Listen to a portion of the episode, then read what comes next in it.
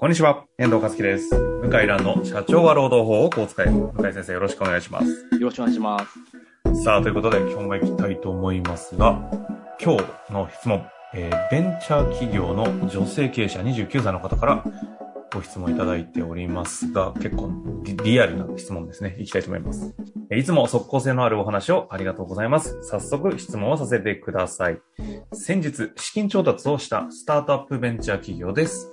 えー従業員数は正社員が5名、業務委託が12名、イン男性がえー30名以上います。先輩経営者からいい加減君の会社は労務をきちんとした方がいいと言われて、その通りだと反省しております。とはいえ、経営のリソースも限られており、重大な法令違反として交換庁から罰則を受ける可能性が高いなど、優先順位をつける対応、優先順位をつけて対応したいのですが、何から手をつけるべきでしょうかまた、労務を整える際は、社労士さんに声をかけるべきなのでしょうか弁護士の先生に相談するべきなのでしょうかよろしくお願いいたします。はい。ということで、はい。非常に29歳女性社長、資金調達してるだけあって、論点きれいに整理されてるような質そう問 ですね。もうなんか試験問題みたいな感じですね。試験ってこういう感じの、やっぱこういう感じですすね。か。まあまああの、試験によるけど、あの、ろ資格試験とかのき記述式論文とかはこんな。はいはいはい。なるほど。はい。頭いい方なんでしょうね、この方も。そんな中で、なるほどね。どこですか？ちょっと論点整理しながらいきいや、たいんですけど。論点整理でいくと、すごく気になるのが、おあの、正社員5名でしたっけ？そうですね。5名で、業務委託が12名はい。でインタで、ーンインターンが生30名以上いるみたいで30すね。名以上。これすごく普通じゃないですよね。普通じゃない。普通じゃない。うん。ああ。まあ、ただ、このマーケットの会社ってこんな感じですよね。IT 企業だったらあり得るんだけど、普通じゃなくて、で、一番やっぱ気になるのは、お業務委託ですよね。ほうほうほう、業。務委託っていう名前ば、名ばかり業務委託じゃないのっていうのは、一番気になりますねそ。こ？はいはいはい。でろで先輩経営者は労務をきちんとした方がいいっていうのはおそらくそこまで考えてないとは思うんですけど、うんうんあのぼやっと言ってると思うんですけどうん。はい。すごく例えば上場したりとかする際に例えばこの業務委託があと1桁増えてで正社員えーも1桁増えた場合にもう収集つかないぐらいうん。訂正であの回復できない問題になる可能性があるんですよ。ほうほうほう。今更業務委託やめられないと。でも業務委託がほとんど雇用に近いから、あの、上場できないと。はいはいはい。うん。で、いろんな弁護士とか社労士事務所に行っても、適法だっていう意見をくれないと。あで、これ、業務委託の人を雇用にしちゃうと、社会保険料とかいろいろかかって、えー赤赤字に転あ。落あしてしまう。もしくは、まあ、もうより赤字が深くなってしまって、投投資家に説明がつかないとかあ。ね。なるほど。この業務委託が労働者に変わると、ゼロ、ゼロが100になるみたいなもんですから、ゼロが10、10、10ですかね。うんうんうん。ゼロ、ゼロ100の問題なんで、すごく怖いですよね。あで、おそらく、なんとなくあなたは業務委託っていう基準があると思うんですけど、あ。はいはいはい。この基準が正しいかを、きちんと今のうちから専門家の人に見てもらった方が絶対いいですね。なるほど。ね正社員と、その雇用対象とそうじゃない業務委託の線引きのところを根拠ある何かをちゃんと立てとかないと、はい伸びてった先に大きな問題となっはいて取り返しがつかないと。で、インターン生が30名以上っていうのも、はい。これも労働時間長いと、社会保険に入れないといけないんですよ。なるほど。はい。で、長い気がするんですよね。あれ、あの、月に20時間、あそうそうそう。20時間？あのあの辺ですか？20時間はい。で結構働いてると思うんですよ、毎日来て。ああ、てか、インターン生の学生って、下手したら正社員より働くぐらい頑張る子いますからね。そう、文系だと、授業出ないで、で、しかもやる気あるんで、まあ、家で仕事したりして、はいはい。やってました。寝ずにみたいな子たちいますからね。そ例えば。あの、YouTuber のね、まあ、年収チャンネルってし、しまあうんうんうん。有有名名な。なチャンネルあって、て、はいその社長さんは、早稲田大学来た時から働いてましたからね。ああ。すげえなと思いましたよ。まあまあ、昔からね、ホリエモンもそうだけど、働いちゃう人多かったけど、ちなみにあの、マネトレやってる税理士の大久保先生、年収チャンネル出てましたけどね。あ、出てましたね。あ見ました？見ました、見ました。うん。微も妙にね。微妙に噛み合ってなかったですけどね。はい。ね そう、これ、番組お伝えしておきます。え微妙に。いやいや、でも、大久保先生らしくてカラーが出て、まさにカラーが出てね。はい、カラーズですからね。まあちょっとあの、話すいません。あすいません。そうおっしゃいましたけど業務委託って安易に使うんですけど、その、まあ本当ね、従業員、まあ5人ぐらいでやってて、仲間内でやって、まあ他人から資本入れないで自己資本でやってんだったらいいと思うけど、人から資本入れて上場目指してる、もしくはバイアウト目指してんだったら、もう、専門家の意見今から聞いた方がいいですよね。で、インターセンの、インターセンってただ、入れ替わり、入れ替わるじゃないですか。みんな、みんな大手に就職したりとか。うん。うん。だからそんな深刻にならないんだけど、上場する際に必ず問題になりますね。あの、これなんなんで社会保険入ってないんだとか。インターン生。うん。で、給料払ってると思うんですけど、おそらく社会保険入れてないと思うんですけど、いやーでしょうね。おあの、入れないといけなくなっちゃうぐらい働かしてる、働いてるから、働かしてるってより。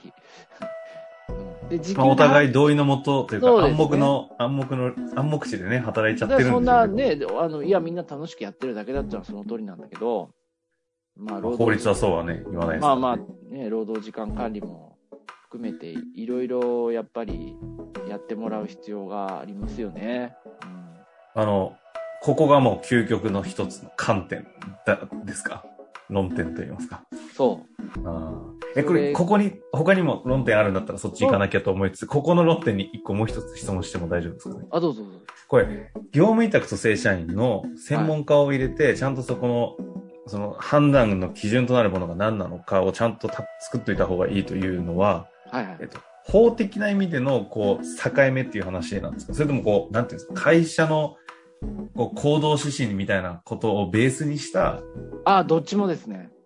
あ法的にもそうです。あの、法的にも、あの、業務委託と雇用の違いっていうのが昭和60年ぐらいに労働省から基準が出てるんですよ。その基準に従って、区別しないといけないですね。まあ、うんうんうん難しいんですけど、その基準がね、またね、曖昧なんですけど、それに従う必要あるし、あとは、やっぱり、業務委託型の人間と正社員型の人間って区別しないと、混ぜちゃダメなんですよね。あうん正社員型ってのはどっちかと安定して働いてもらって、業務委託型はより尖ったこう才能を持ってて、で、時間に縛られないで、他社とも掛け持ちしてる技術者とか、まあ本当思いっきりボーナス、ボーナスっていうか報酬をドンと100万200万払っちゃうとか、柔軟にできるんだけど縛れないんですよ。うん。朝何時来いとか、会議必ず出ろとか。はいはいはい。そういうちゃんとコース分けを今からしないと、業務委託の人が正社員になっちゃったり、正社員っぽい人が業務委託になったりするとい、やー、ありますよね、これ。トラブルになっちゃうかうら、ん。それは今からやっといたらいいですよね。非常に納うん得いたしました細かく法ね。律守るっていうよりは、はい。あの、コース分けですよね。うん。それがやっぱ今からやっといたらいいですよね。うん。非常に学びになる質問いただきましたが、うん今日はこのかご質問に関しては、ここですかね、ポイントは。他にもあったりします？あ、あと、まあ、講談の、その、誰に専どこですか？門、はい。専門相談したらいいかっていううんうんうのは、ん。これはですね、肩書きとらわれず、このスタートアップのベンチャーの支援やってる事務所、なるほど。先生、えーだったら、僕よりも詳しいで、実践的なアドバイスもらえるんじゃないかなと。なるほど。どこに精通してるかですね。そう。で、一番確実なのは、友人経営者の紹介とか、この先生いいよとか、なるほどね。ああ、この先生詳しいよとか、それが一番確実です、ね。同じような戦い方をしている経営者からの紹介ってことですね。そう。これが一番確実です。ああ。いや、明確ですね。だ資格云々とかそういうことではなくて。比較云々じゃないですね。えー正直言いまして。はい。今のお話もね、向井先生がベンチャーある程度見られたりもしてるからこそ言える観点だったんで、今みたいな話が法的な動向じゃなくて、ね。あ、そうです。僕も、キテラーっていうベンチャー企業の取締だから社外ですからね。社外取締そう。会議も出てるんですよ。うんうん。取締役会議も、まあ、これからやるんですけど、確かに、向井先生、最近、そうかも。なんか、ベンチャーか感覚、肌感で持ってるのを、ここ最近強く感じいや、るのは、それはキテラね、か。そう、キテラさんの会議で、あで、ベンチャーキャピタルの人入って、すごいんですよ。ーでしょ。内容言えないけど、はいはい。あの、いろんな意味ですごいんですよ。別世界。なんか、横文字？カタカナ？うん。そこから、そこからね。あのね、聞いてるふりしてわかんないから、あの、Google 検索しながら聞いてる。そ何言ってんだかわかんないから。すげえ正直に告白しますね。え？なんだ ?MU、MU 何？何これ？なるほど。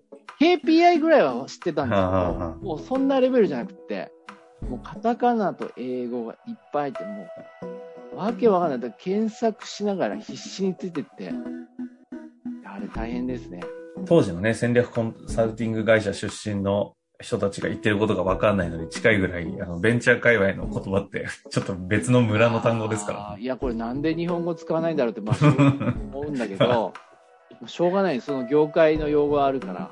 嫌ですね。だからそこに精通してる社労士の先生だったり、弁護士の先生とか、ローム分かる方に聞くのがいいというところですよ、そうです。はい。まあ、というところでね、非常にあの、最後の方は面白いお話も聞かせていただきつはいつ、ご回答させてもらいました。はい実はこの方ですね、えもう一つあ、質問がありましてなます来週、ちょっと連続でやらせていただきたいなと思ってますので、今日のところは一旦終わりたいと思います。はい。向井先生、ありがとうございました。ありがとうございました。本日の番組はいかがでしたか？番組では向井蘭への質問を受け付けております。ウェブ検索で向井ロームネットと入力し、検索結果に出てくるオフィシャルウェブサイトにアクセス。その中のポッドキャストのバナーから質問フォームにご入力ください。たくさんのご応募お待ちしております。